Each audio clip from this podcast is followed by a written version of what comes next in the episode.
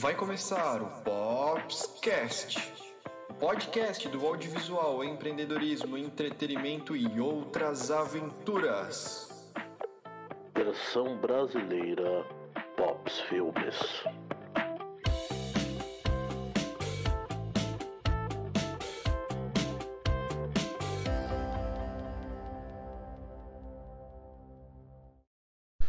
Muito bem, muito bem, muito bem! Já estamos aqui no Popscast de número 21, nessa noite de quarta-feira, 14 de dezembro, 20 horas. Sempre na boa companhia dos nossos parceiros apoiadores H2H, valorizando o seu networking. Estamos também com o apoio de Bar da Augusta, o melhor chopp do Baixo Centro. O apoio também de Calvelage, produtora de destilados de Santa Catarina. E, por fim, Matheus Pauletti, bartender, também nosso grande apoiador, que hoje não está aqui, não vai ter drink hoje. Pedimos tanto, pedimos muito drink, não terá drink. Pedro Moura, me conta tudo bem por aí, Pedro Moura. Tudo certinho, agora a gente tá com mais um patrocinador, cada vez crescendo. Felipe só me chama lá e Pedro, coloca mais uma logo lá na nossa intro. Mas enfim, Boa noite para todo mundo que está chegando aí. Para quem ainda não conhece, a gente convida você a se inscrever, dar o like, ativar o sininho para não perder a notificação de quando entrarmos ao vivo aqui com uma live nova. E estamos aqui hoje, quarta-feira, dia 14 do 12, no episódio 21. É contigo aí, Felipe. Muito bem, eu estou aqui bem acompanhado. Não teve drink também, mas eu posso me cobrar porque não teve pão de queijo, Pois é. né? O pão de queijo não teve. Eu estou aqui Tristeza. com esta mineira que não é de BH, é não sou de Belo Horizonte, não. Eu não estou aqui com Elisa Figueroa, Isso coordenadora de expansão da CAT. mesmo. Acertei? Isso mesmo, acertou. Coordenadora de expansão da CAT. Maravilha, Elisa. Elisa, muito bem-vinda no novo estúdio, né? Porque a gente se conhecia do outro estúdio da Uhum. Pops Filmes, que a gente trabalhou gravando um super conteúdo contigo. E Elisa, primeiro de tudo, obrigado por estar aqui é, nessa quarta-feira. Eu sei que tu é uma pessoa super atarefada nessa nessa CAT, com essas startups. E eu queria, eu te conheço um pouco, né? Um pouco do teu trabalho, a gente já trabalhou juntos ali, mesmo que brevemente, mas eu queria que tu te apresentasse, contasse um pouquinho da Elisa, de onde veio a Elisa e tal. Ah, Não, não tô imitando Faustão, mas tanto no pessoal quanto no profissional, que tu quiser contar pra gente. Ah, legal, legal, Felipe. Bom, eu que agradeço aqui a hospitalidade. eh, me sinto muito acolhida aqui. Eh, e parabéns aí pela nova infra, pela expansão da equipe também. Bom, eu sou Elisa. Eu hoje estou como coordena- coordenadora de expansão da Associação Catarinense de Tecnologia. E mais para frente vou falar o que a gente faz. Eh, sou de Juiz de Fora. eu sou do, do- da Zona da Mata Mineira. E a gente não se considera tão mineira assim. Por incrível que pareça, eu fui descobrir que eu tenho muito sotaque morando aqui. Porque nós estamos a 150 quilômetros do Rio de Janeiro e a 270 de Belo Horizonte. Aí os restos de Minas Gerais chamam a gente de carioca do Brejo, inclusive. Então eu falo que a gente tem sotaque carioca, que a gente torce para time carioca. Então Minas- fui, fui me é- descobrir é- mineira mesmo eu aqui. É interessante essa questão geográfica que tu tá falando, porque Minas é meio, meio de todo mundo, né? Todo mundo, Bahia, Goiás, é, pega de tu- tudo que é Tudo, canto ali. tudo, Que exatamente. loucura, que loucura. Exatamente. E aí Juiz de Fora fica numa região até bem estratégica, porque está perto do Rio, está perto de Belo Horizonte, está perto de São Paulo, é, relativamente perto de São Paulo. Então, é um centro estratégico, o que é ótimo, que porque a gente ali movimentar é muito bom, mas também é ruim porque tem muito é, rota de tráfego, né? A gente costuma dizer. Bom, mas Eu enfim. tenho, eu tenho um grande amigo em Juiz de Fora, inclusive mandar um abraço Ah, é? pra ele, que é um italiano que mora no Brasil. Ele morava no Rio, agora ele mora em Juiz de Fora, que é o Federico Pupi. Ele é violoncelista, Ah, que massa. mora, tá radicado já há oito anos e ele mora em Juiz de Fora. Aí. tocou inclusive no meu outro disco que eu lancei agora recentemente. Uhum. Um abraço pro Pupi, se, se ele estiver aí vendo a gente. Mas me conta mais. Tem, uma caravana de Juiz de Fora deve estar assistindo aí. A galera de Juiz de Fora, minha família de Juiz de Fora deve estar Que assistindo legal, também. aproveitando, aproveitando que tu tá falando que tem gente assistindo, É. a gente tá com o chat aberto, pessoal. Quem quiser comentar, mandar pergunta pra Elisa, a gente tá aqui com vocês e pra vocês. Boa. É, Juiz de Fora é uma cidade do tamanho de Florianópolis, mais ou menos, assim, 600 mil habitantes. É, tem muitas universidades, assim, é, me formei lá. É, muita gente nasceu em Juiz de Fora, cresceu em Juiz de Fora, fez vida em Juiz de Fora. É a cidade de Tamar Franco, é a cidade que hoje, onde mora Milton Nascimento. Então, assim, é uma cidade ótima de se viver, qualidade de vida.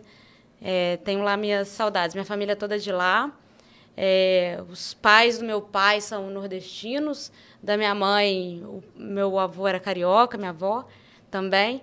Mas é uma cidade boa, tem qualidade de vida, assim. Hoje, é, praticamente toda a minha família mora lá. Tem um ou outro morando em Brasília, Belo Horizonte, Vitória, é, São Paulo também. Mas, boa, obrigada, Pedro. Mas, enfim, eu sou formada em Direito, sou especialista em Direito Tributário, mas tenho uma carreira... É, cheguei a morar no Rio um tempo também advogando, mas uma carreira mais formada no empreendedorismo também. Tinha uma empresa lá em Juiz de Fora, a minha última empresa foi de cantinas escolares saudáveis. Então, foi um projeto bem legal. Só que quando hoje eu paro para pensar, trabalhando com startups, e trabalhando com todo o conceito de colocar o cliente no centro, de sempre atender o cliente, eu vejo o quanto a gente falhou na nossa estratégia, assim. E a gente só aprende assim, executando, né, Felipe? Você sabe bem, então executando. A gente falava disso em off, né? Nos... Tem que bater cabeça mesmo, é tentativa e erro, a gente só vai saber se a gente acertou mesmo quando a gente executa. E muitas das vezes a gente só vai chegar à conclusão de que aquilo foi válido depois de muito tempo, muito tempo. Então essa história aí que é meio hypada, curta o processo, curta a jornada, é, é o clichê que para mim faz mais sentido assim. Tem que curtir o hoje, o agora, entender os processos que estão acontecendo agora, que a gente fica tão ansioso com o que vai ser do futuro e ah, a gente vai errar, a gente não, não vai dar certo. Não, vamos focar no agora, porque só mais para frente que a gente vai entender que aquilo fez sentido de alguma forma, sabe? Isso que você estava falando, tinha um, um meme há um tempo atrás que, não sei se é de autoria, mas o Sebrae publicou, que era um bonequinho, era um gráfico assim, e eram as frases de um bonequinho, né, empreendedor ali, startupeiro. Uhum. Ah, tô indo bem. Aí, de repente, o gráfico baixava. Pô, tá tudo indo indo mal, vou desistir. Aí do nada o gráfico subia Subi de, novo. de novo. Agora é. eu tô é. bem de novo. Tal. Uma curva é. sobe e desce, tipo Morro de Minas mesmo. Né? sobe e desce absurdo. E aí a gente tinha essa empresa de cantinas escolares, a gente ficou um ano pensando no modelo de negócio e depois que a gente foi para a rua. Então o que, que era o modelo, Felipe? Brevemente, aqui para você entender. A gente tinha um negócio de ponta a ponta. Então a gente tinha tanto a produção quanto a operação lá no, no cliente final, lá dentro da escola, nas cantinas da escola. E a gente é, tinha um aplicativo que entrou para a rota de food techs, que era um aplicativo que monitorava os pedidos que os pais poderiam fazer para as crianças para que elas comprassem os lanches. E era uma cantina toda saudável, assim. Então não tinha fritura, não tinha guloseima, não tinha refrigerante, não tinha nem suco de caixinha industrializada. Então era tudo suco natural. Mas, é... mas eu acho que tu vai chegar lá. Mas qual era o target? Qual era o público-alvo? Eram escolas particulares, particulares. ou era uma coisa... Ah, entendi. Particulares. Inclusive, a gente mudava todo o layout da cantina. Porque eu não sei como é que é aqui em Santa Catarina, mas lá em Juiz de Fora, em Minas no geral, as cantinas tinham um perfil bem amador, sabe? Era a uhum. tia da cantina, que é a conhecida do dono da escola. E aí era uma coisa até um pouco antissanitária.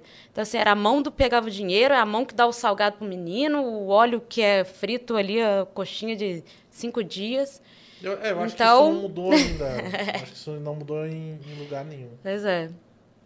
E aí a gente, a gente tinha três clientes principais. Foi bom, boa sua pergunta, porque a gente tinha três clientes assim, que a gente enxergava. Primeiro era a escola, o dono da escola, que ele tinha que comprar a nossa ideia. Né? Segundo era o pai do aluno. E terceiro era o aluno. Então, assim, no primeiro momento a gente vendia o projeto para o dono da escola e aí negociava o valor do aluguel dentro da escola. A gente falou, olha, a gente vai repaginar aqui o layout, vai colocar um tudo bonito, vai mudar essas estufas todas. Mas então é um modelo meio franchising, assim. É, exatamente. Ah, é, exatamente. Oh, meio modelo franchising. Só que era super oneroso, né? Sim. E aí o, o, o dono da escola comprava a ideia. Falava assim, nossa, legal, vai ser bom para o marketing da escola, vai ser muito legal. Aí a gente chegava no primeiro semestre das escolas, a gente teve cinco escolas lá em Juiz de Fora. Chegava no primeiro semestre, apresentava para os pais. Os pais, uau, tem aplicativo, vou poder escolher. Eles podiam até, assim, calibrar valores, né? Ah, meu filho pode gastar 10 reais hoje. Ou pode gastar 500 reais no mês. Uhum. Meu, ah, ótimo, acho lindo, maravilhoso. Só que o menino lá na ponta, e a gente atendia desde pequenininho até pré-adolescente, assim, o menino lá na ponta não quer saber de comida saudável. Então, muitas das vezes chegava lá, tia, eu quero coxinha, não tem coxinha. Eu quero um salgado de presunto da pior qualidade. Não, não tem. Ou seja, aí a gente estava vendo, os insumos eram super caros, né? Sim, Então claro. lá na ponta a gente tinha funcionários né, da, da cozinha e tudo, tinha funcionários na, na operação de frente, ali na linha de frente.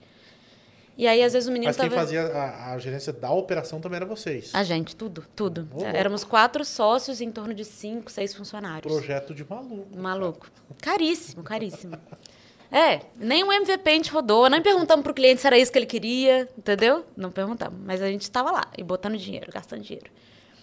E aí, Felipe, o menino estava chegando em casa com fome. Aí o pai, que né, num primeiro momento adorava a nossa ideia, já estava reclamando com o diretor da escola, ó, meu filho está chegando com fome em casa. É, e o- o- os pais de, de criança de colégio particular, eles mandam na escola. né? É, manda na escola. E às vezes não tem tempo mesmo. Aí tinha que chegar em casa, fazer comida pro menino.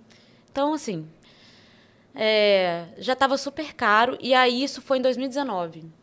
É, até deu um salto grande aí na minha carreira, porque me formei em 2014, mas isso já foi 2019, 2020. É, 2019, 2019. E aí, o que, que meus sócios falaram? Falaram assim, olha, nós vamos ter que abrir as pernas. Desculpa a expressão, mas nós vamos ter que, vamos ter que abrir as pernas. Começou a surgir uma demanda dentro da escola de festinhas escolares. E aí perguntaram pra gente, ó, vocês que são da cantina, vocês podem fazer festinha de, do meu filho que vai fazer sete anos de idade, cinco anos de idade?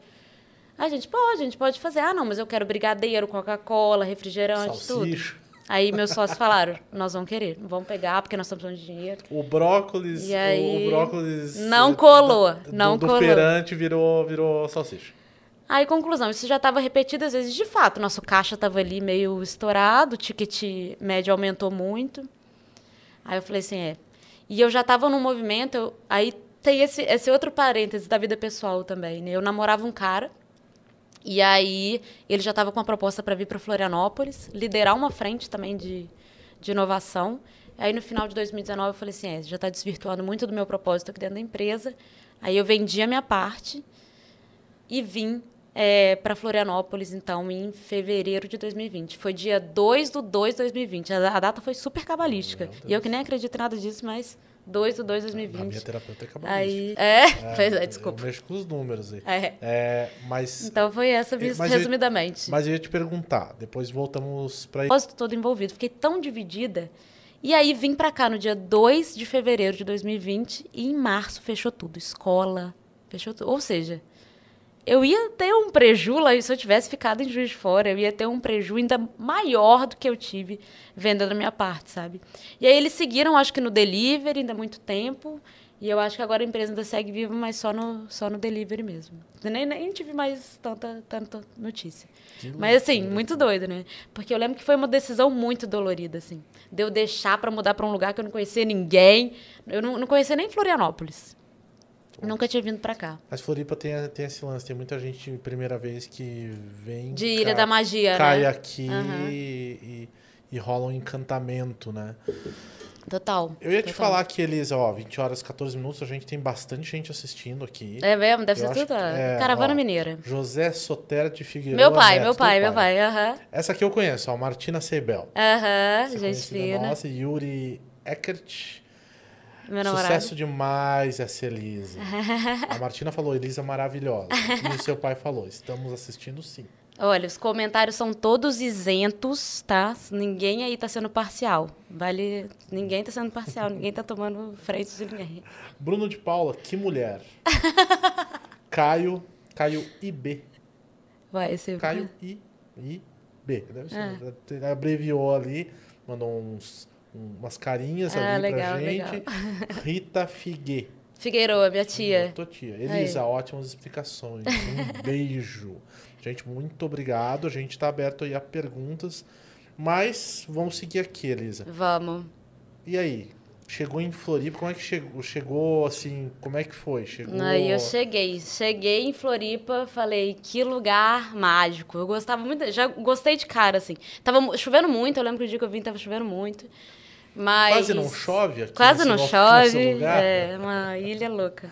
E aí, é, como esse meu ex-namorado trabalhava nas redondezas da Cátia, eu falei, ah, quer saber, um dia eu vou lá e vou entrar de penetra aqui nesse lugar, descobrir onde vivem, o que comem, o que fazem, é, como trabalham. E aí eu comecei a ir pra Cátia, e aí só eu ficava olhando a galera, por isso que, que eles estão fazendo, aí comecei... E assim, vim sem nada, né, sem trabalho, sem nada, e eu sou muito ligada na tomada, né, e aquilo para mim foi assim, uó. E aí eu descobri um evento que ia acontecer aqui em Florianópolis que se chamava Global Legal Hackathon, uhum. que era um hackathon só de soluções de acessibilidade à justiça. Eu falei, pronto, é nessa. Já não sei o que eu estou fazendo mesmo, sou formada em Direito, vou participar desse hackathon. E aí, Felipe, foi lá na Softplan, foi no começo de março de 2020. Já no, no Sapiens lá? No Sapiens. Sim. Aí eu participei, conheci meu time lá na hora, e aí a gente fez uma solução que era uma plataforma e um aplicativo de conexão de é, ambientes de abrigo de crianças que não estão num perfil ideal de adoção, que eles falam, então acima aí de 4, 5 anos, para apadrinhamento. Ah, para as pessoas que querem apadrinhar. Um lance meio do zero a solução. Assim. Exatamente, ah, é um hackathon, exatamente. Meio SW, assim. Exatamente. Entendi. Só que voltado, vocacionado aí para o segmento uhum. jurídico. Entendi. E aí ficamos, nesse foi no comecinho de março, ficamos nesse hackathon. E pela primeira vez na vida eu fiquei pelo lugar. Eu fiz o pitch, tudo, e pronto. Aí aquilo mal, me jogou. Mal cheguei. Cheguei. eu falei, gente, fiquei, nunca fiquei em primeiro lugar nada na vida. Ficando em primeiro lugar primeira vez. Aí achei o máximo, né? E aí aquilo me botou no ecossistema. E eu falo ecossistema assim, porque ecossistema, eu repito essa palavra ali dentro da CAT umas 18 vezes por dia. Aí eu caí no ecossistema, conheci um monte de gente da Softplan, saí dali com cinco ofertas de emprego já endereçadas. Falei, pronto, já conheço aqui uma, eu uma galera. Eu achei que tu vinha com a camisetinha hoje. Do pertencimento, Do tinha pertencimento. que ter vindo. Tinha que ter vindo. Que eu ainda não ganhei uma, tô cobrando da Kátia. Nossa, estamos te devendo, estamos te devendo. Ela é tão linda aquela camiseta. É. Pois é. E aí entrei e ficamos em primeiro lugar. E aí saí de lá felizona. Falei, uh, já vou conseguir um emprego e tal, estou articulada aqui, isso aqui. Aí meu pai, que está me assistindo aí, nessa, na semana seguinte ganhou um prêmio. Meu pai é político é, lá em Juiz Fora, hoje mora em Belo Horizonte, mas é muito reconhecido lá em Juiz de Fora pelas, pelas ações dele. E ele ganhou um título de cidadão honorário. Falou, Lili, eu quero que você venha aqui para Juiz de Fora para me assistir ganhar o, o título de cidadão honorário na Câmara Municipal. Meu pai mandou minha passagem, falei, tá, eu vou. Aí fui para Juiz de Fora. No que eu volto, fui lá assistir meu pai, no que eu volto, Aí eu fiz uma escala em Guarulhos, está todo mundo de máscara. Falei, gente, coisa estranha, todo mundo de máscara, pelo amor de Deus, né? Era uma sexta-feira. É, devia ser uma sexta-feira. É. Aí cheguei em Floripa, tudo fechado, as vagas todas que eu tinha me aplicado congelaram. E aí foi aquele caos. A galera do Softplan falou: não, nós não congelamos as vagas. Aí eu, ai meu Deus, fechou tudo, fechou, fechou tudo. Foi isso, foi o caos. E aí eu fiquei procurando coisa para fazer. E aí, do nada, surgiu uma oportunidade que era uma parceria do Impact Hub com uma empresa de engenharia do sul de Santa Catarina, porque eles queriam assumir uma frente de inovação. E aí eles contrataram o Impact Hub para o Impact Hub contratar uhum. pessoas e fazer a gestão dos espaços. Eles queriam montar co-work, eles queriam uma... do Impact, do Impact Hub, Hub, exatamente. Que foi onde a gente nasceu, inclusive. Pois é. E aí eu quero fazer um disclaimer aqui que eu ouvi o podcast da Maíra e a Maíra para mim é uma grande referência de mulher e foi ela que me abriu as portas muito mais assim. Ela que chegou um dia e falou: "Mulher, você é capaz, você vai conseguir, você vai desbravar". E ela me deu Foi ela que ela, assim, ela, é, é uma, ela é uma virada esse, de chave da minha vida. esse negócio de ela, eu falei o dia que a gente estava aqui, a gente conversou um monte, depois em off, a gente ainda ficou bebendo aqui, ela ficou mais uma hora conversando. E ela tem esse negócio de apontar o dedinho, né? meio varinha mágica, assim. Impressionante. Vai, não sei o quê. Com a Pops ela fez isso. A gente, né, dentro do ecossistema não existia. A gente tinha recém-chego lá uh, no Impact Hub, aí abriram o Beira-Mar. Uhum. E aí um dia ela chega, tu faz vídeo, né? Eu vi um vídeo teu lá que você fez lá, que a gente tinha feito um vídeo do Deu Match Primavera. Que eu fiz, tava com a câmera na mão, fiz, entreguei, eles adoraram, não ganhei nada. Ela, ah, eu vi teu vídeo e tal. Então, tem, eu, tem um programa chamado Salto Aceleradora, é, e tu vai fazer os vídeos. Olha eu. Ah, ah, é, vou. Não estava sabendo. Não, incrível, essa mulher é incrível. Assim, se eu conseguir impactar a vida das pessoas como ela. Assim, se eu conseguir impactar em um terço do que ela faz, eu já vou ter impactado assim, todo um ecossistema. É. Então, assim, ela me achou, me viu, ela fez, conduziu todo o meu processo seletivo. E aí eu conheci o Impact Hub, assim, e fiquei também apaixonada pela organização, toda a infra. Da... E aí ela também me convidou para ser facilitadora lá do Salto. E aí uma coisa foi levando a outra, acabou que esse projeto lá na empresa do Sul de Santa Catarina, Catarina não deu certo. 2021, fevereiro de 2021, eu entrei então para a CAT para assumir a frente de expansão da metodologia de incubação do MidTech que hoje já são 10 incubadoras na rede Midtech. Né? É, então, então, te- uma metodologia já nessa super consolidada, já 23 anos de incubadora, já foi eleita duas vezes uma das cinco melhores incubadoras do mundo. E aí eu vim para assumir a frente de expansão da metodologia do Midtech, que foi um projeto de muito sucesso, está sendo ainda. E aí passei o bastão para assumir, então, a expansão da CAT, que é um desafio um pouquinho maior, que é a expansão de toda a organização. É, te falar, o Bindtech, para quem está assistindo a gente não, não sabe, é uma espécie de berçário das startups. é isso? Exatamente, você quer exatamente. falar um pouquinho sobre o, o Mid, Perfeito. como é que ele está funcionando hoje. O Midtech hoje tem toda uma infraestrutura, não só física, mas de operação muito robusta, assim. E uma metodologia já validada é, e com aval internacional, né? Então, lá o que, que a gente faz? Em torno de três anos, a gente pega, estar, seleciona startups, é um processo seletivo super criterioso de startups. Anualmente, a gente seleciona e elas passam por toda uma jornada de incubação, de desenvolvimento de startups. Então, uma metodologia que conta com inspirações de Vale do Silício, com inspirações nacionais aqui também. A gente tem vários eh, teóricos e empreendedores práticos também que eh, escrevem sobre desenvolvimento de startups. Então, lá no Midtech, a gente pega essas startups e incuba de fato. Né? O, o, o nome é bem literal. A gente desenvolve essas startups. Então, elas têm várias ferramentas de desenvolvimento de negócios ali que elas exe- executam. Elas passam por bancas de avaliação periódicas. A gente conecta com uma rede de mentores, de mais de 60 mentores de todo tipo de expertise. Então, desde mentores de eh, marketing até mentores de desenvolvimento de pessoas. Então, esses empreendedores ficam lá, têm acesso a toda essa rede de mentores também. Além de todos os toques de capacitação, então a gente traz gente de fora para falar sobre é, experiência, fazer benchmarking, né? Fazer lá, falar sobre as experiências internacionais. É, a gente coloca, faz eventos com as startups, então elas ficam lá com a gente em torno aí de três anos, com todo esse processo de incubação, coloca em contato também com investidores. E aí elas passam depois por um processo de graduação. E, assim, nossa taxa de sobrevivência de startups é bem atípica comparado com, com o cenário nacional. Então, hoje, nos últimos cinco anos, a gente teve uma taxa de sobrevivência de startups de 95%. Então, assim, é bem fora da curva. E muito em decorrência, claro, dos empreendedores, com certeza. Em primeiro lugar, né? Pessoas, né? Mas também por causa do ecossistema. Santa Catarina é um ecossistema de... Ó, já é a quinta vez que eu falo ecossistema, mas a gente fala muito do, do ambiente aqui muito favorável que a gente tem para isso, sabe? De capital intelectual, de número de universidades, de habitats de inovação, de empreendedores querendo fazer acontecer mesmo, sabe? É, de incentivo do, do incentivo do governo também, né? Tem muito aqui a prefeitura, a própria prefeitura incentiva a movimentação em ambientes de inovação também. Então, o cenário catarinense é muito fértil, é muito propício para desenvolvimento de empresas de base tecnológica. É, recentemente até eu olhava o mapa, um mapa que eu acho que. Acho não, tenho certeza. A, a CAT né, disponibilizou, acho que no LinkedIn, e mostrando todos os polos, né? Então, Joinville, Lages, com Parque Orion. Eu não lembro o nome de cada, de cada polo. São nove, dez contando Florianópolis. Existe uma descentralização, né? E ao mesmo tempo uma, uma centralização dessa, dessa, desse ecossistema, né? Muito plural, né? Nós somos o segundo ecossistema mais maduro do Brasil, né? A gente só perde para São Paulo. E, é, assim, somos referência em, em muitas, é, muitas expertises mesmo, muitos segmentos, muitos setores, assim. E A gente é é bem transversal. Te interromper. E é muito engraçado tu falar, citar São Paulo e não desmerecendo de forma alguma. São Paulo tem a questão, né, da riqueza econômica, né, do tudo se concentrar em São Paulo, né?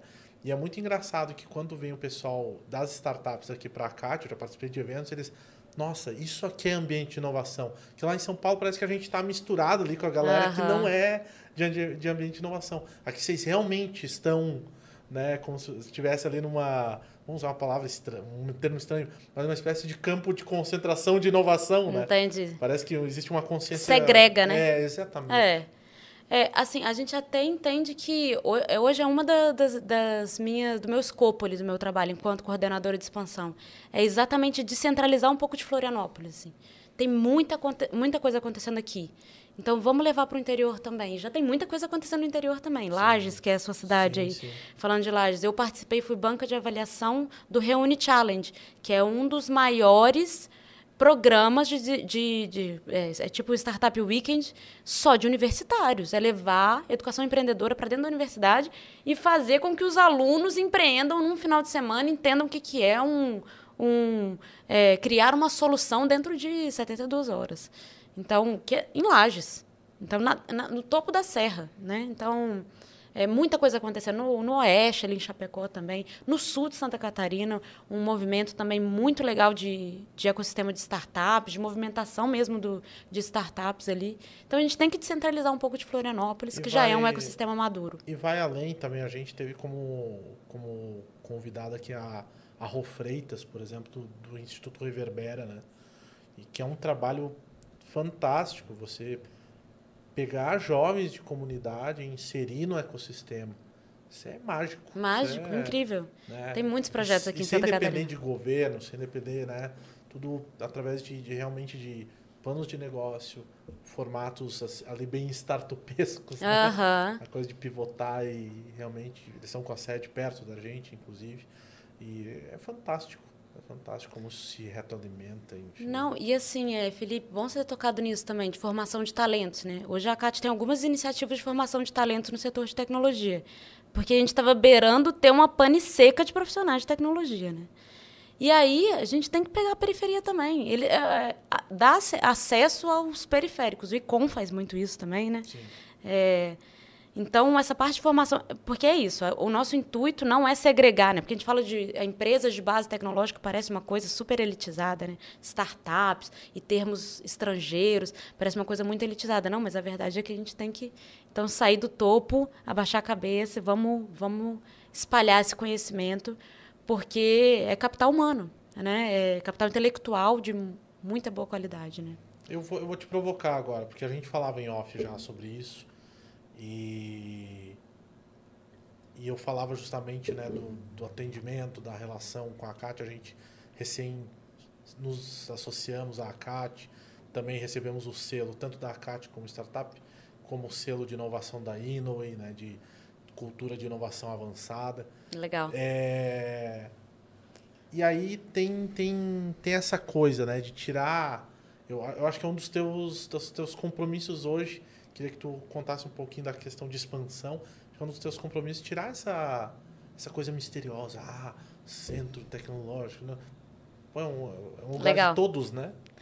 É, Felipe, foi ótimo você ter tocado nisso, porque é bom que eu vou explicar o que, que a gente faz. Porque quando eu chego lá em Juiz de Fora, todo mundo fala assim, ó, não faço ideia o que você faz. Minha mãe fala muito isso.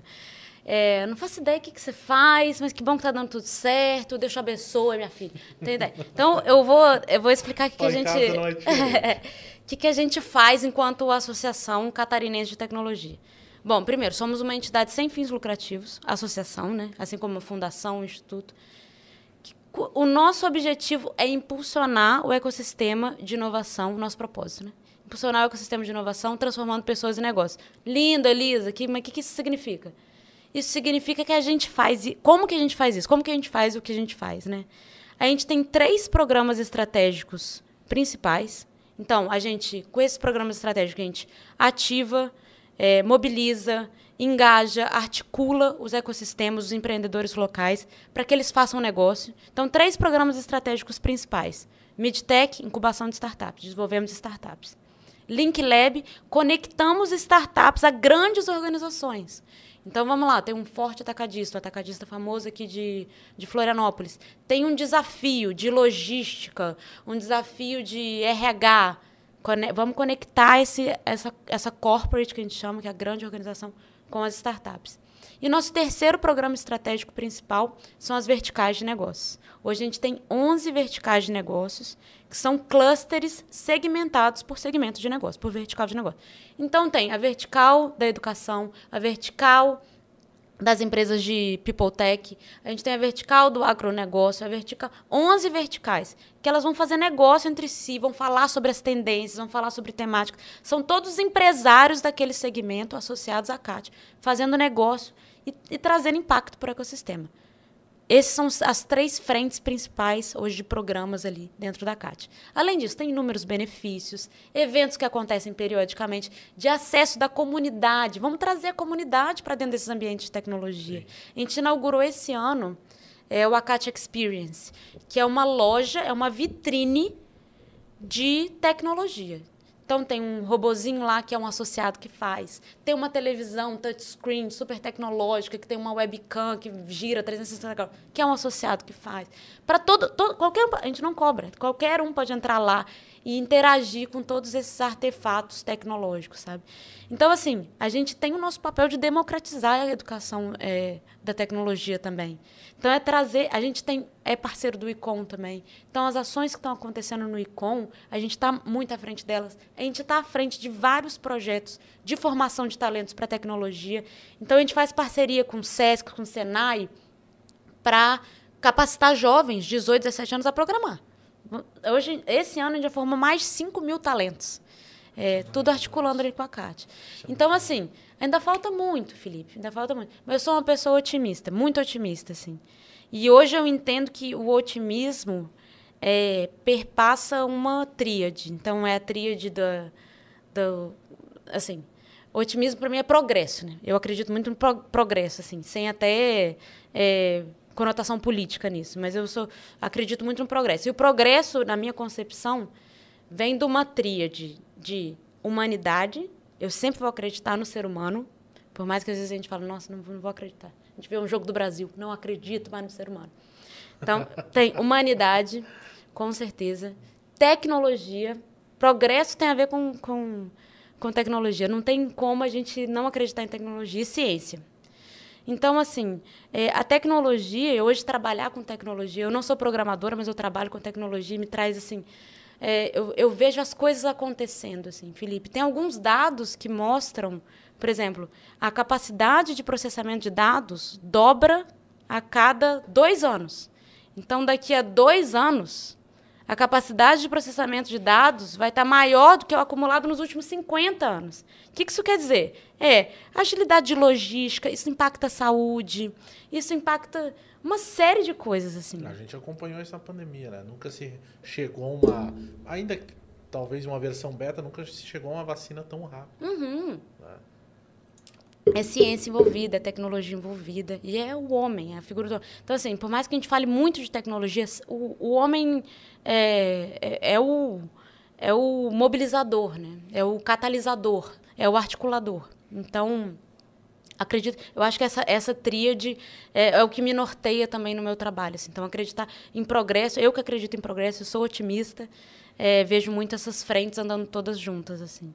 Então, e quando a gente fala em, em, processamento de dados, há cinco anos atrás não tinha o Waze, né? Então, é, assim, é absurdo, sabe? Eu até queria fazer essa, uma, uma, dinâmica aqui com você sobre a nossa... Claro. Pode fazer, então? Vamos, pode. Só vou pedir, Pedro, você, você consegue pegar uma água ali para mim? Uma garrafinha, porque hoje foi rapidão. Obrigado. Ó, oh. É, pega essa folha de papel aqui e aí vou pedir para você dobrar ela ao meio o máximo de quantidades de vezes que você conseguir. E vai contando. E aí você me fala. Uma, duas,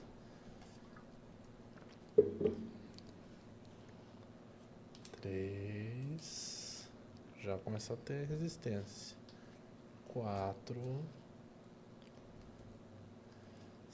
Cinco. Eita.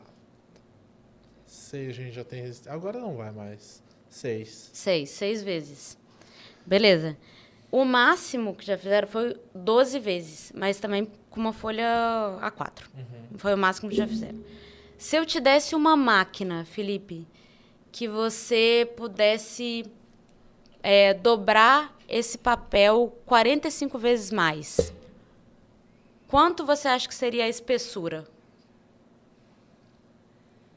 Então, vamos supor assim, tem a espessura de uma folha de papel é o quê? Ponto um milímetro, né? E aí você dobrou, agora você 40. dobrou em seis vezes, ficaram quantos centímetros, mais ou menos, você acha? Acho que se amassar bem, vai lá, meio centímetro. Tá, e aí se eu te desse a máquina que ia dobrar esse papel em 45 vezes, quanto você acha que ia dar de espessura? Provavelmente um pouquinho mais que isso. 350 mil quilômetros. Uhum. É, daqui até a Lua, 380 mil quilômetros, é quase daqui até a Lua. Porque, olha só, era uma folha de papel que tinha 0,1 milímetro, você dobrou, já virou um centímetro. É exponencial. É porque a, o, o, cére o cérebro humano é, tem um raciocínio linear, né? A máquina é o, é o exponencial. Então, a gente é um pouco a gente não consegue mensurar essa. Por isso que a gente fala, ah, vai dobrar a capacidade de processamento de dados. A gente fala, tá, mas o que, que isso significa? A gente não consegue muito tangibilizar isso, né? Sim. Colocar isso na prática, né? Então, assim, isso é, isso é, isso é acreditar em tecnologia, sabe? Eu, eu acreditar no que, que a máquina pode fazer, claro, em benefício próprio, né? Em benefício sim. da humanidade, com certeza. Sim, sim. É, eu ia te perguntar o que, que tu pensa. Eu, eu, quase que te interrompi, mas eu deixei tu ir na questão da tríade, porque sem dúvida a tecnologia, estamos inseridos né, em um ecossistema que falamos de inovação, falamos de tecnologia. É, mas falando de pessoas, né, eu sempre acabo citando aqui no programa em determinados momentos, falando sempre sobre a Transcriativa, né, sobre o Alex e a Nath, tem o um projeto Transcriativa, o Unesco Sost. O Alex tem falado muito da questão de pessoas e das comunidades. Isso tem muito a ver com, com a CAT, né? Como, como tu vê hoje é, a, importância, é, a, essa visão de comunidade, né? Que a gente já teve tantos tantas startups, inclusive dentro da CAT, como Pact Hub, Social Good e, e a própria CAT como comunidade, né? Como tu vê essa essa a importância desse pensamento desse pensamento ecossistema que você fala uhum, tanto, ecossistema tudo ecossistema como combustível realmente de, de não só de negócios mas né? É, se a gente chega hoje no Primavera, por exemplo, o modo como se construiu o Primavera, que tem uma escola para crianças dentro, né? E aí você vê o, start, o, startup, o pai startupeiro, a mãe startupeira, buscando a criança dentro da própria CAT, aquilo ali parece que se autogere, né? Sim. Ah, legal. É assim, é legal, interessante essa pergunta, porque a sua referência de comunidade deve ser muito melhor do que a minha por causa da Maíra, né? E por causa do Impact Hub, que são os precursores até o, aqui, principalmente em Florianópolis. Mas é uma comunidade aí mundial, comunidade mundial. É, Felipe, é, somos seres é, é, que não somos da solitude, né? Não somos solitários, assim. Nos unimos por objetivos comuns. Somos uma associação de empresas de tecnologia, de base tecnológica, mas não nos, nos restringimos a isso, claro que não. É, bom, então assim, eu gosto muito de método, né? Eu sou uma pessoa que eu gosto do, de ter as coisas por escrito. E quando a gente fez o curso com o Impact Hub de formadores de, de comunidade, eles deram um canvas para gente de comunidade. Eu achei o máximo. Eu falei assim, ai, que bom que tem um canvas, porque eu consigo analisar no método o que, que significa a formação de, de uma comunidade. E é essa identidade comum é, visão de futuro comum, projetos estruturantes comuns, mapas estratégicos, é, ideais estratégicos comuns. Então, assim, o que a gente faz, fez hoje, ainda faz, né? É, agora, quando você fala que você entra num ambiente físico, quando teve pandemia, a gente teve que transformar isso muito para o digital. Como que a gente forma eu, a comunidade no digital? Inclusive, eu citava essa semana numa palestra que eu montei, um dos cases que eu conto sobre a POPs, eu já contei isso em programa, mas vale a pena repetir. Ah, em 2019, eu acompanhei a Maíra e a Ariane Kern uhum. né, nos Demo Days em nove cidades do estado, finalizando o Projeto Salto. E aí, quando chegou ali no, no, final desse ano, eu cheguei, Maíra, então ano que vem como é que vai ser? Vamos fazer vídeos de novo dos Demo Days? Não, ano que vem vídeo não é a prioridade, já tem esses registros, já vendemos o programa para as prefeituras. Esquece, Felipe, ano que vem não tem. E aí, em março, a- o mundo acaba, né? e aí, o meu telefone, meu WhatsApp, né? No- o WhatsApp tocou, assim. Era a Ariane ou a Maíra, provavelmente. Então, a gente vai ter que digitalizar o negócio, porque a- o curso Tudo. tá vendido e a gente vai ter que entregar para os meios. O Sebrae já repassou o dinheiro, já- o programa já está acontecendo, as matrículas já foram feitas, a gente vai ter que dar um jeito. Lá fomos nós, né? Com seis facilitadores, tu não era facilitador, era só mentora na época, né? Eu acho. Eu era líder de turma. Isso. É. E então, eu- a gente foi. A Pops foi uma das responsáveis por digitalizar aquele Olha aí. formato, né? Não, eu nem sei como é que é o salto presencial. Agora tá rolando salto é, físico. Eu nem sei como é que funciona. Porque a minha experiência só o salto online foi incrível. É, assim. eu tive uma experiência também sendo mentor é, umas duas vezes e também como jurado. E aí quando ele se tornou nacional, que foi maravilhoso, né? Aí atendendo gente lá de Sim, lá dei aula pra Minas. Nordeste, é. É, lá, lá, lá do Nordeste, lá de. Pernambuco e tal. E aí é muito doido, é esse lance de, de, de comunidade, ecossistema e tal, que conhece outras, outras realidades, também empreendedoras, também sendo MEIs sendo acelerados, no caso, os MEIs não são startups, né, mas a ideia é mais ou menos a mesma. Exato, é um projeto ali. de aceleração comum. E, e uma outra realidade, porque é, né, o Brasil ele é muito grande, a gente já sabe, e as realidades muito diferentes, assim, né? Inclusive os tipos de negócio que apareciam nas turmas aqui eram muito diferentes de lá. Então, é muito legal essa Mas troca, existem né? objetivos comuns, É, existem muito desafio comum. É aquela frase do, do startup do startup weekend, né? confia no processo. O processo é igual. Aqui eu, aqui eu no Acre, eu, sei lá, confia no processo. O processo vai ser o mesmo. O Perfeito. caminho é o mesmo. E é isso que une as pessoas, assim. É, primeiro, é essa identidade. Identidade une muito, né? Ah, eu tô com o mesmo desafio que você, vamos superar isso junto, vamos continuar junto, vamos virar, referência junto. Então, assim, a figura da liderança, né, de uma comunidade também é é super relevante. E hoje ali, trabalhando com o que eu trabalho hoje, eu vejo que para ativação, sensibilização de ecossistemas é, descentralizados de Florianópolis, a liderança é o ponto nosso ponto de interlocução, nosso ponto focal, ponto que vai articular com, com o ecossistema regional. Porque como que eu, que moro em Florianópolis, conheço muito daqui, vou lá e falo o que, que ele tem que fazer, é, como que ele tem que fazer. Então, assim, a gente tem nossas diretrizes, mas ele, ele que sabe manejar, né? Então, a liderança de uma comunidade, ainda mais de outras regiões, para a gente é fundamental nessa articulação.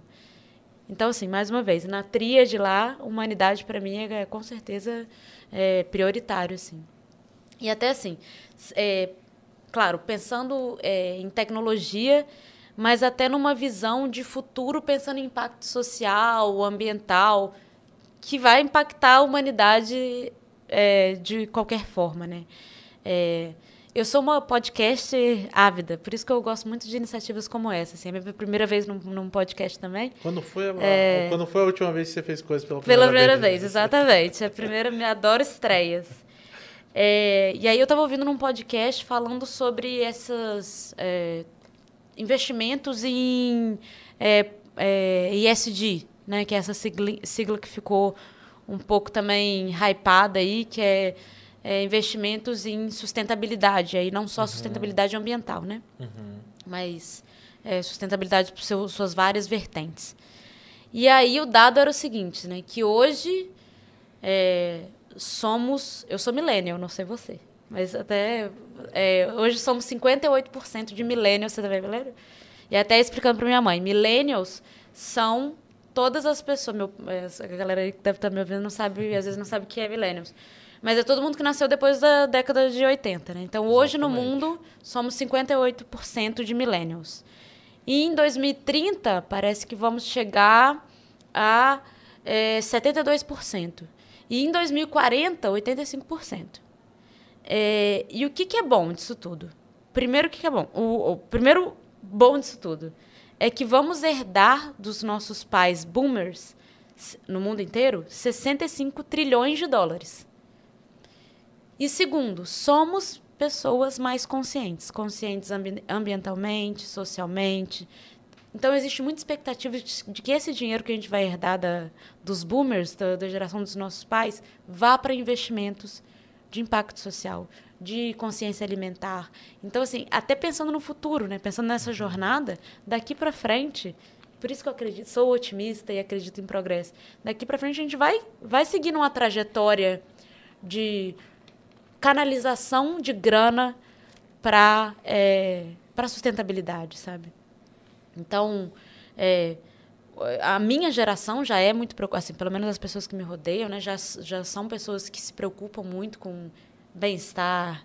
É, tudo bem que a gente trabalha muito, às vezes a gente tem um burnout ou outro, mas preocupamos muito mais com, com bem-estar é, emocional, com conscientização ambiental. Mas, na verdade, a história então... do burnout, né, todas as gerações tiveram, né? Você ah, pega é? lá, você pega, se você assistir Mad Men, né, que é berço da publicidade, tem as sete temporadas, só que era normalizado. Não, você tem que se estressar mesmo, É. do coração, porque você tem que ter uma carreira, uma casa, não sei o quê. A mulher ter o filho, criar o filho, cuidar do filho, enquanto o cara se matava na cidade, não sei o quê, não sei o quê. Então, o que havia, pelo menos do meu ponto de vista, era uma normalização. O que a nossa geração está fazendo é conscientizar que não, peraí, tem outros caminhos. E aí a gente conscientiza pelo, pelo- a galera 50, 60 a mais, assim. Dona Aurita, né? Dona Aurita, que teve aqui no programa e tal, que, né, que é uma millennial de 70 anos. E isso é maravilhoso. Pois é, pois é. Ela tá nativa, né, É, até hoje. né? Sério demais. É, é incrível. Então, assim, eu tenho muita esperança, assim, né? Nossa, parece que é uma coisa muito lúdica, né? Que é uma coisa muito do paz e amor. Mas não, a gente consegue tangi- tangibilizar isso com, com dados, sabe? Para onde, onde que a gente vai... É, para onde vão os investimentos? Então, assim, é, o, o, a, Faria Lima está pensando nisso, mas a gente aqui, ó, muito menos que a Faria Lima, está pensando. E aí, quando a gente vai analisar as startups, no geral, é, no primeiro lugar, primeiro momento, a gente sempre analisa o empreendedor. Se, quando vai entrar esse processo seletivo do Midtech, processo seletivo do, do BRD Labs, ou qualquer projeto que a gente tem aqui de iniciativa de desenvolvimento de startups, a gente olha sempre para a pessoa, assim, quem que é essa pessoa por trás desse negócio? E qual que é o propósito envolvido, sabe? O que que tá, que que movimenta essa pessoa? O que que faz o coração dela bater? Então, assim, é, é isso. Tem, tem muito de humanidade envolvida num ambiente de tecnologia, sabe? É interessante, tu tocou algumas vezes, eh, enquanto tu falava, eu pensei na questão política. A gente não fala de política no programa, partidário nem nada, mas a questão muito. O que eu percebo nos meios de inovação, é, a gente parece estar indo para um caminho meio apolítico, assim, né? Não, é, vamos dizer assim, não, não é bagunça, mas é uma coisa assim, não depender de governo e, e por outras, outros caminhos. E aí eu queria te perguntar um pouquinho o que, que tu pensa, porque tu falou diversas vezes antes sobre liderança, né? Tem a ver com as verticais, a que a gente fala, né? É, as lideranças de cada vertical, enfim, e é necessário. Mas o que, que tu pensa de, de- do pensamento também de horizontalidade, que se fala muito no meio de tecnologia, se fala muito no meio de inovação. E tu parece que é um alguém que faz meio esse papel, assim, né? Meio de, beleza, eu sou uma líder aqui, mas... Maíra também tem isso, assim, eu sou uma líder, mas todo mundo tá... hum, tem o mesmo poder, assim, né? Entendi. É uma certa ordem no caos, será? Não sei. É, é, é interessante essa, essa perspectiva, assim. Nunca tinha parado para pensar, Felipe, sobre isso, assim. Mas o que, que eu posso dizer, assim? Primeiro, que eu acho que muito, muito do meu perfil de liderança vem, com certeza, da minha mãe, que sempre me ensinou a ser uma pessoa muito mais humana do que é, exclusivamente profissional. Então, minha mãe até é, se confunde nos conceitos, o que que é bondade e o que que é passar um pouco dos limites, assim. Então, isso com certeza vem muito da minha mãe. Mas o que, que eu vejo é, dentro da CAT, principalmente, que as lideranças, principalmente verticais, o presidente da CAT, os nossos é, vice-presidentes, são todos voluntários e estão dedicando tanto tempo, tanto esforço. Assim, eu, eu não sou voluntário, né? eu sou seletista. Mas, assim, tem ah, uma série de vice-presidentes que têm suas empresas, são todos empreendedores de empresas de base, de base tecnológica. Os diretores e vice-diretores das verticais de negócio são todos empreendedores também. estão dedicando uma hora homem ali absurda por semana pelo ecossistema, sabe? Por isso que a gente usa muito essa palavra, pelo, pelo propósito mesmo. Então, o que que para mim é, é, acaba balizando e horizontalizando do jeito que você está falando, né?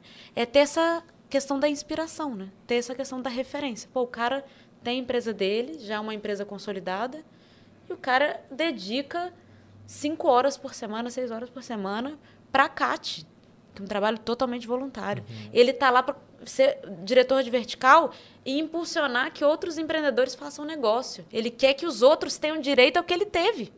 E a gente vê isso no Midtech também. Isso é então, é a Midtech teve todo o programa de incubação, aí o empreendedor passou por lá, todo o Depois o cara do Midtech graduou, ele vai ser mentor da rede, porque ele quer que a startup que está sendo criada agora receba uma mentoria tão boa igual a que ele teve durante o programa de incubação. Então, existe todo esse, a gente chama de give back é, no, no ecossistema, tem toda essa coisa de devolver para o ecossistema de inovação o que o ecossistema de inovação deu para ele. Então, isso acaba que baliza as lideranças por causa disso. Assim. Primeiro, porque inspira, e segundo, porque tem uma dedicação de hora homem ali absurdo para que ele, o, o, empreendedor quer ver os outros empreendendo também.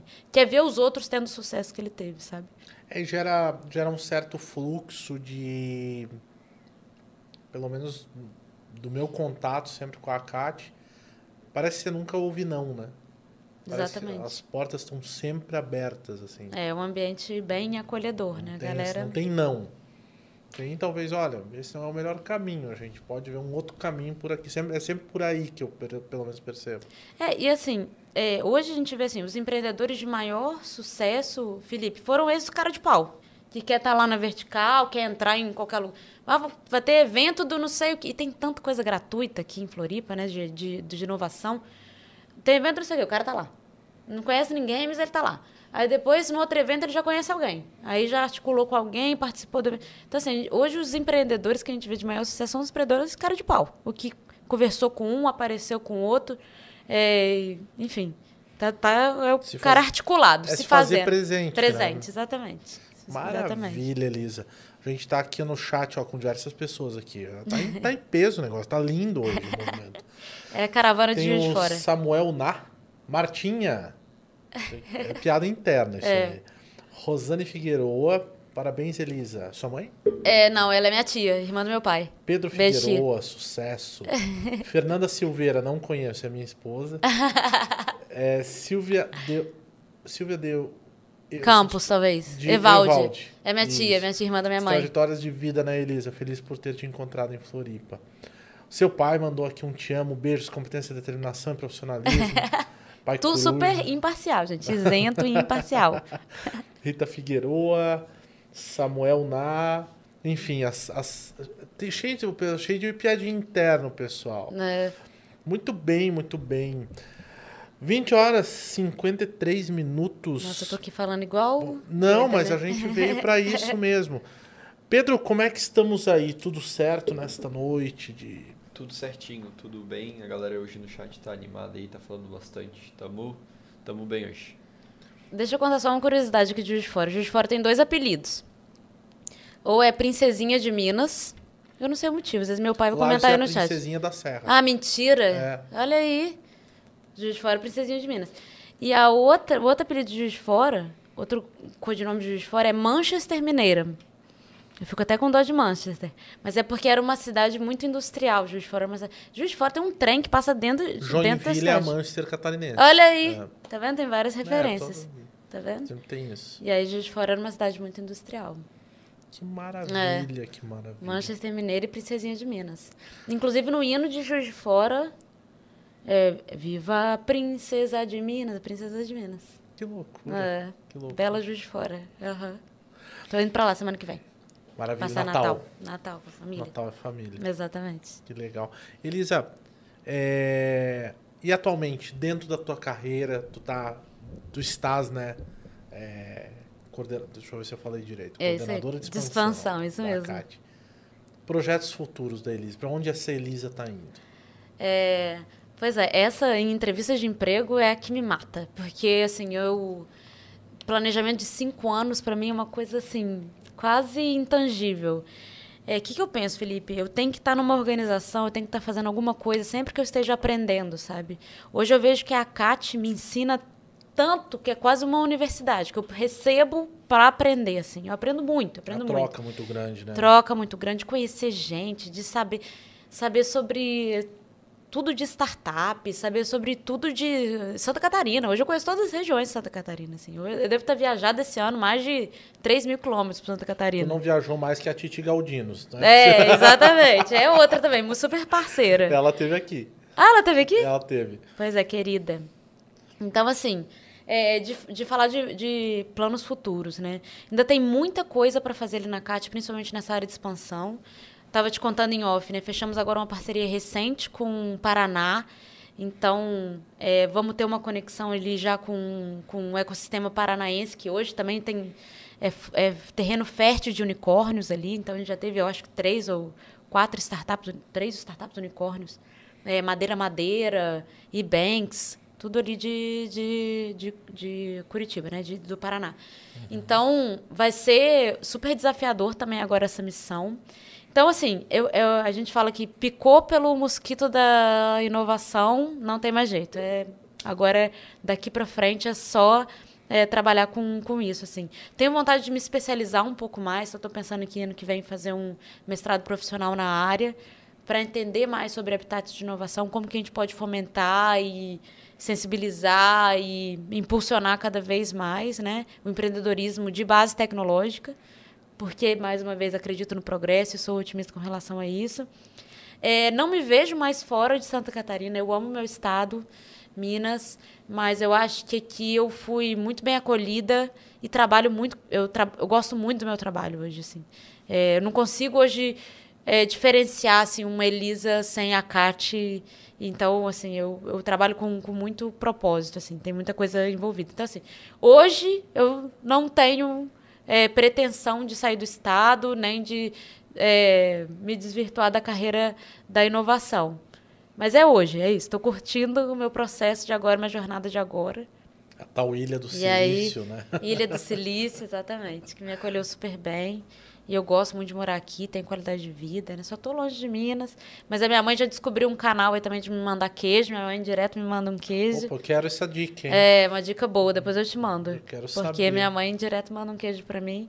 Então, assim, lá tem queijo, mas não tem praia. Aqui tem praia, não tem queijo. Então, o que, que é mais. O que, que, que dá pra gente viabilizar nesse meio? É melhor trazer o queijo e ter a praia do que levar a praia pra lá.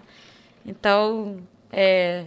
Bom, quero ver se mais pra frente vou com mais vou mais vezes pra Minas. Esse ano só fui duas.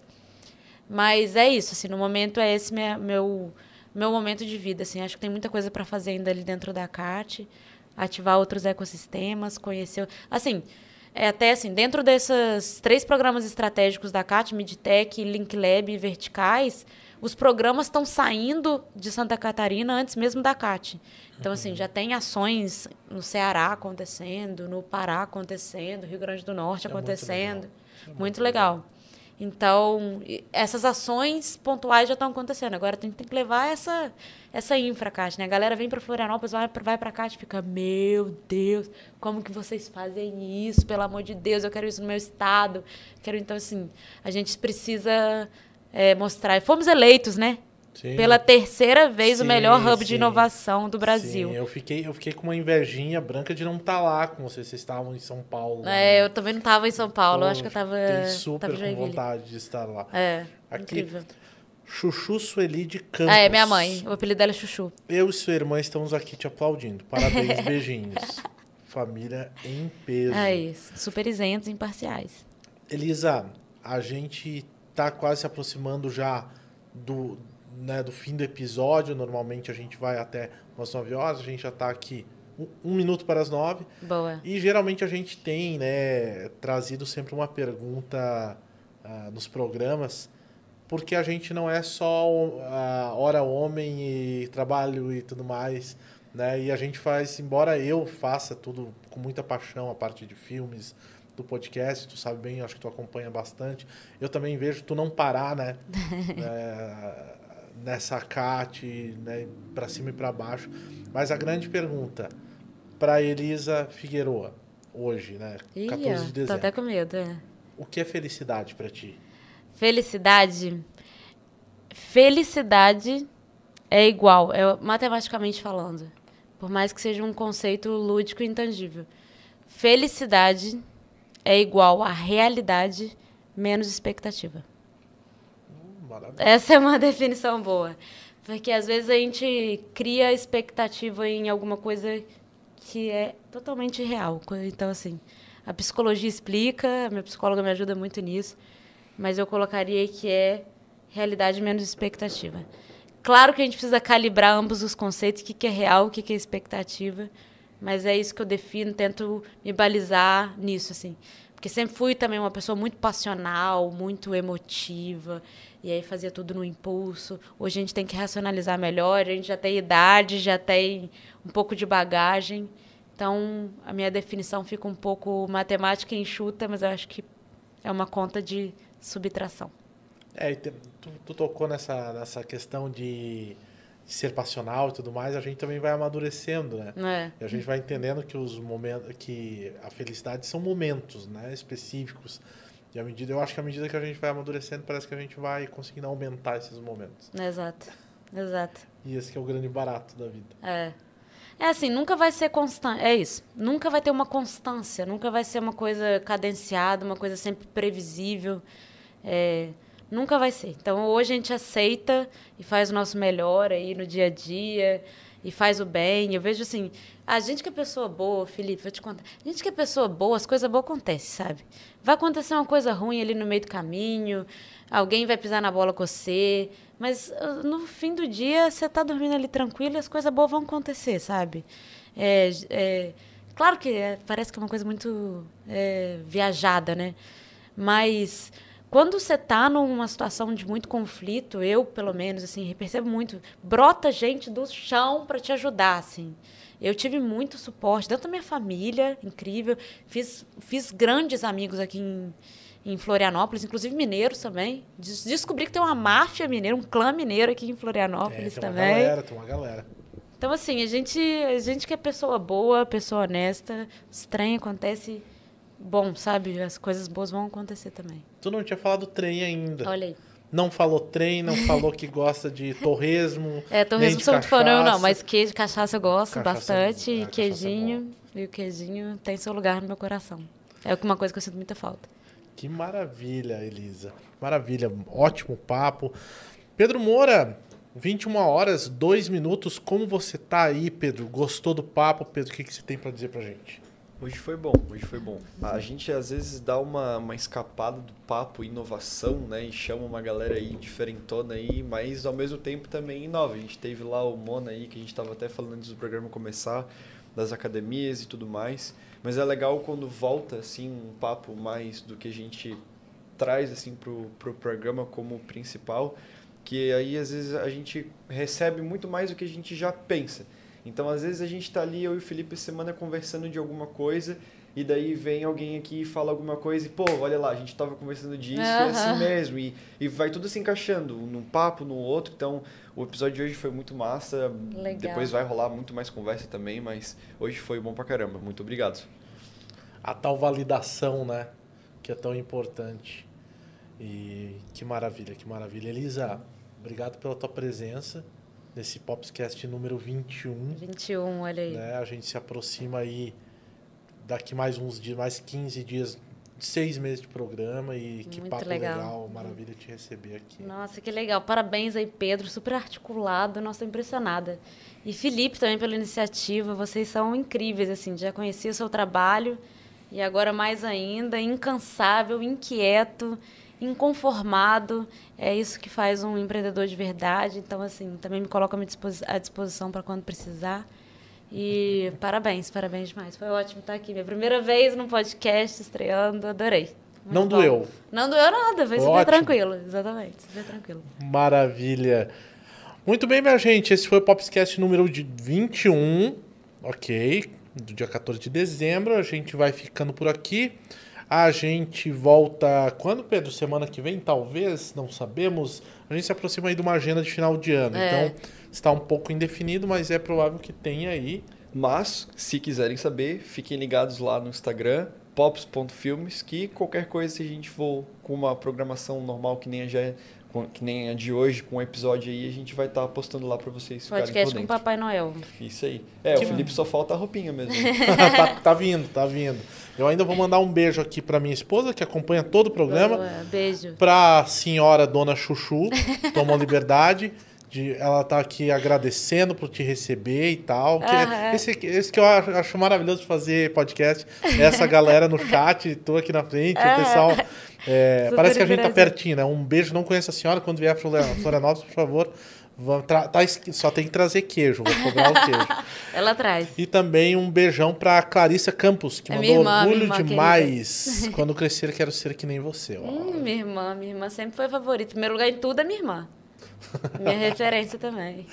Maravilha, minha gente. Ficamos por aqui no Popscast número de 21.